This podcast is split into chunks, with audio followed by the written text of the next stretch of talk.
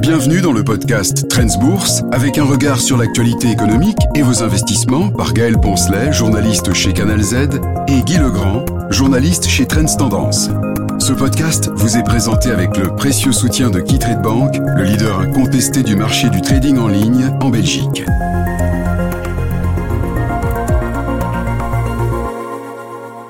Chaque semaine, le journaliste Guy Legrand répond à mes questions et décrypte l'actualité de la bourse et des marchés. Il vous donne des trucs et astuces pour mieux investir et passe au peigne fin certaines actions choisies avec soin. Bonjour Guy. Bonjour Gaël. Je vous propose cette semaine de revenir un petit peu sur ce feuilleton qui a quand même euh, animé notre été, c'est euh, l'évolution des taux. Euh, on pourrait peut-être, on évoque d'ailleurs une autre raison qui ferait et qui expliquerait cette hausse de taux. Mais oui, cette hausse des taux continue qui a un petit peu surpris quand même, désagréablement. En fait, on s'est rendu compte récemment, et quelques commentateurs en, en, en sont fait l'écho, qu'il y a une raison, comme vous dites, à la fermeté des taux. Euh, en fait, c'est une raison technique. Il s'agit en quelque sorte du déséquilibre du marché obligataire. Alors, en deux mots, petit rappel, les banques centrales, pour redonner du tonus à l'économie, et pour faire baisser donc les taux, ont racheté des obligations, c'est le quantitative easing, les mesures non conventionnelles en français. Effectivement, c'est la première fois dans l'histoire, après la crise financière, euh, que les banques centrales ont acheté des obligations. Euh, et maintenant, elles sont arrivées au terme de ces achats, très largement même. La Banque centrale européenne continue, Madame euh, Lagarde l'a dit la semaine dernière, continuera à réinvestir le prix des obligations arrivant à échéance, mais elle n'en achète plus. La Banque centrale américaine, elle, a commencé déjà l'an dernier à ne plus réinvestir le produit des obligations arrivant à échéance. Donc non seulement elle n'achète plus rien, mais elle revend d'une certaine façon. Ça signifie quand même que le marché va changer de, est en train de changer de physionomie considérablement. Et euh, en fait, Monsieur Wade, Kate Wade, qui est le chief économiste de, euh, de de le gestionnaire d'actifs, a annoncé deux chiffres. Le retrait de la fête signifiera l'année prochaine, 2024, une différence de 780 milliards de dollars qui ne seront donc plus à l'achat, tandis que l'offre nette globale sur le marché d'obligations de l'État américain, s'entend, se montra à 2730 milliards. C'est moitié plus que cette année-ci. Moitié plus, alors que le plus gros acheteur a disparu. C'est une différence considérable. Euh, je dis le plus gros acheteur, il faut quand même souligner à quel point les banques centrales en général étaient devenues de grosses acheteuses. En Europe, par exemple, la BCE, ces toutes dernières années, achetait la moitié des obligations émises par les États. Donc quand la BCE n'achète plus, ça fait une énorme différence et donc c'est encore plus vrai aux États-Unis une différence dans l'offre et de la demande qui fait donc qu'on peut s'interroger sur l'avenir de ces taux. Euh, le CEO de JP Morgan disait il y a quelques jours que euh, peut-être on pourrait atteindre un taux autour de 7%. C'est énorme. C'est énorme et d'ailleurs beaucoup ne sont pas d'accord avec lui. Il faut quand même le préciser. Ça paraît colossal alors qu'on les trouve déjà trop vite élevés à 5%, les taux à 10 ans américains. Euh, en fait, le fait que le marché soit un peu déséquilibré et que dès lors il va falloir offrir des taux intéressants aux investisseurs pour malgré tout qu'ils suivent cette offre considérable, ça ne signifie pas nécessairement que les taux vont encore beaucoup monter. On pourrait dire que ce que ça signifie, c'est que les taux ne baisseraient pas autant qu'ils devraient le faire en toute logique si vraiment la conjoncture finit par s'affaiblir fortement. Et de toute façon, euh, il y a deux éléments un peu correcteurs à cette situation. D'une part, on observe que les entreprises privées, elles, sont en train d'émettre beaucoup moins d'obligations, sans doute un peu échaudées par ces taux. Hein. Elles se finançaient volontiers à du zéro, en tout cas à du 2%, à du 5%. Elles renaclent un petit peu à payer euh, un pareil rendement. Et deuxième facteur, euh, ces tout derniers temps, on s'aperçoit que tout de même les investisseurs sont plus optimistes sur la baisse des taux à, moyen et long terme, et dès lors ils se remettent à acheter pas mal d'obligations. C'était le, c'était le titre de première page du Financial Times euh, de ce week-end. On n'a jamais relevé autant d'achats d'obligations de l'État américain que durant la dernière semaine complète d'octobre. Donc gros déséquilibre du marché, c'est une menace, mais apparemment il y a déjà quand même des éléments correcteurs. Alors, dans le reste de l'actualité des marchés, on notera évidemment cette saison des résultats qui, bat son plein. La semaine dernière était dominée par la tech. Oui, absolument. Euh, la tech, euh, la semaine dernière, quatre des euh, Magnificent Seven, ces valeurs technologiques qui font rêver tout le monde, enfin qui faisaient rêver, ont publié des résultats. On connaissait déjà ceux de Tesla, soit dit en passant, la, la semaine précédente, moins 44% pour le bénéfice, ça n'était pas fabuleux. Donc la semaine dernière, on a... oui, oui, c'est sept-là, pour rappel, c'est Alphabet, c'est-à-dire Google, Microsoft, Meta, notamment Facebook, Amazon, Apple, Nvidia et Tesla. Euh, donc, ces sept Magnificent pèsent très lourd. C'est bien pour ça qu'elles sont toujours en point de mire des investisseurs, des analystes et des commentateurs. Euh, en quelques mots, ces sept valeurs représentent 30% de l'indice S&P 500, donc par capitalisation, 7 sur 500, 30%, c'est quand même assez fabuleux, 17% des bénéfices. Et l'autre élément, c'est que c'est grâce à ces valeurs que l'indice américain Standard Poor's 500 avait à l'époque grimpé la semaine dernière de 11% depuis le début de l'année. Sans ces valeurs, on était à 0,6. Donc ces valeurs sont évidemment celles qui font la bourse américaine ces derniers temps. Alors ils nous remettent de beaux résultats, en tout cas euh, à première vue, parce que bah, c'est pas la même chose pour tout le monde en fait. Mais non, non, il y a eu deux résultats très significatifs qui sont Alphabet et Microsoft.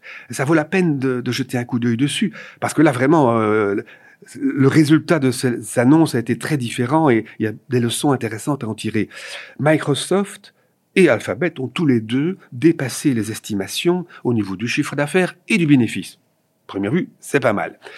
Euh, belle augmentation aussi dans le cloud, dans les activités de cloud qui sont, qui sont scrutées de près, euh, plus 28% pour Microsoft, plus 22% pour Alphabet. Oui, mais, oui, mais ce 28% de Microsoft, c'était plus que l'estimation et c'était une croissance en accélération. Les 22% d'Alphabet, c'était moins que l'estimation et c'était une croissance en décélération. Résultat, Microsoft a été salué comme il se doit dans un premier temps, plus 5%. Trois jours après, ces 5% étaient déjà évaporés. Aïe aïe, c'est pas terrible quand même. Et euh, pour Alphabet, alors là, c'est un peu la cata. Le cours a chuté de 12% en deux jours.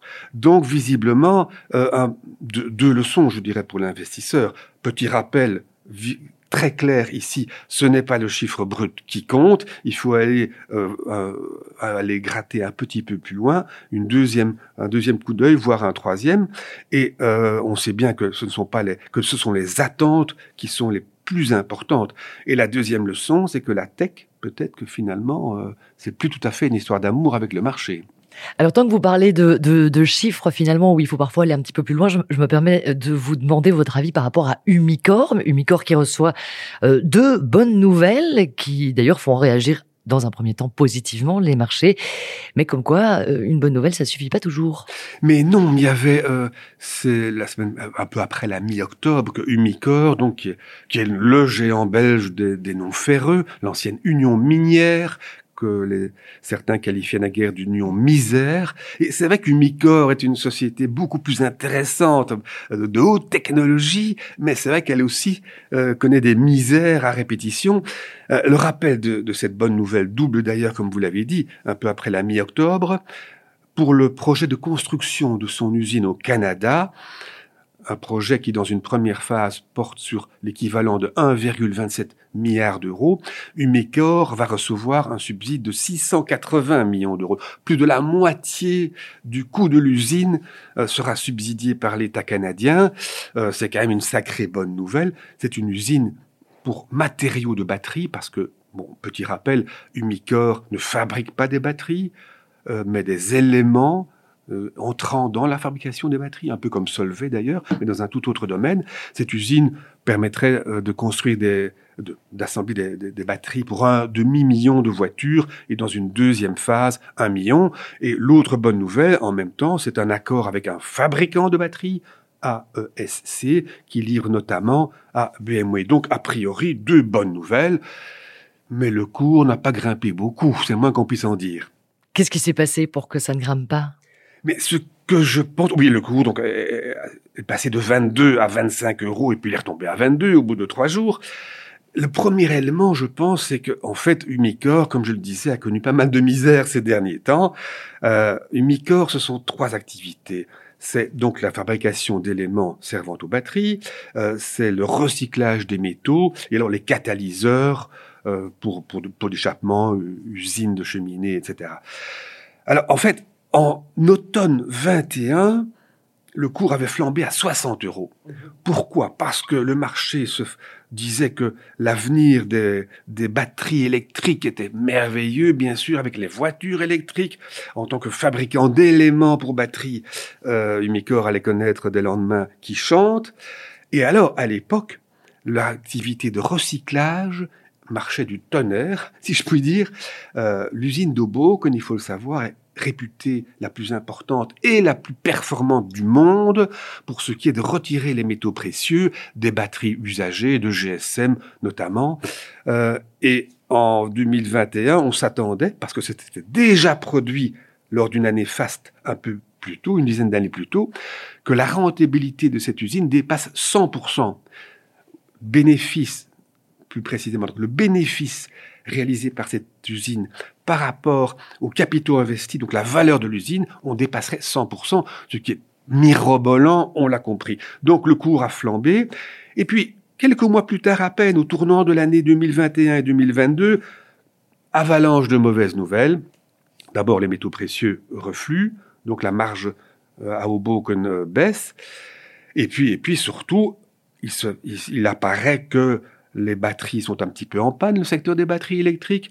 Euh, il y a des surcapacités, on manque de matériaux également. Et alors, pour couronner le tout, Umicore doit avouer qu'ils sont un peu trompés dans leur stratégie. Ils n'ont pas misé sur les bonnes batteries, à savoir à, fort à, poids de nickel, mais ils ont misé sur celles à faible poids et le marché préfère les premières à fort, à fort poids de nickel. Donc, ils sont à côté de la plaque complètement. Le cours s'est effondré et progressivement, on est arrivé presque en vue des 20 euros ces derniers temps.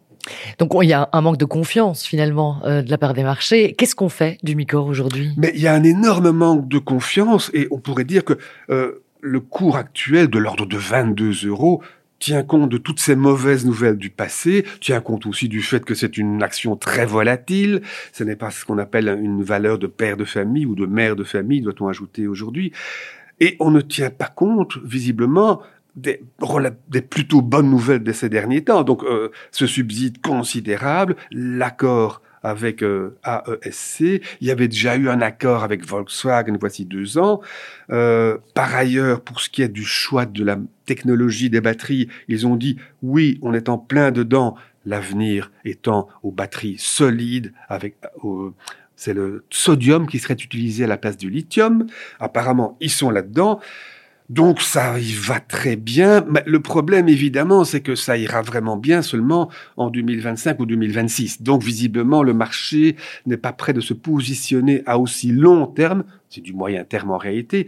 Cela étant, osons dire... Euh, à 22 euros, on voit quand même pas de ce qui pourrait arriver de négatif et on peut imaginer que dans deux ou trois ans, on pourrait avoir une belle surprise à ce niveau-là.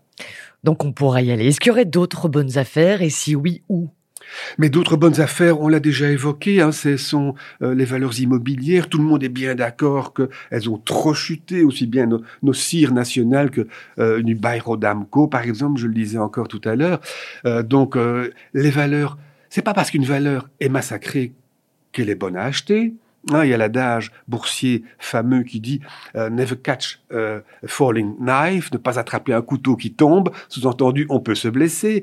Cela étant euh, des actions de valeur, comme des valeurs euh, immobilières ou comme des, titres industriels, bah, en principe, quand même, on peut se dire que ce n'est pas du vent l'avenir, il y a une base solide, très concrète, par définition.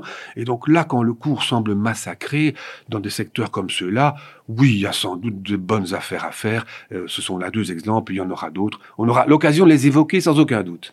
Donc, si je comprends bien, la tech, on attend un petit peu pour le moment, on est dans une bulle d'air. Visiblement, il y a un trou d'air là, oui, oui, oui. Et l'immobilier, par contre on s'accroche. Et de certaines valeurs industrielles aussi, absolument. Merci beaucoup Guy pour euh, ces conseils et cette, euh, cette analyse des réactions de marché. On se retrouve évidemment la semaine prochaine.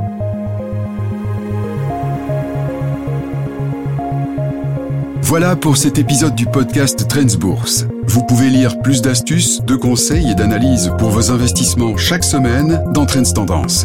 Ce podcast vous est présenté avec le précieux soutien de KeyTrade Bank, le leader incontesté du marché du trading en ligne en Belgique.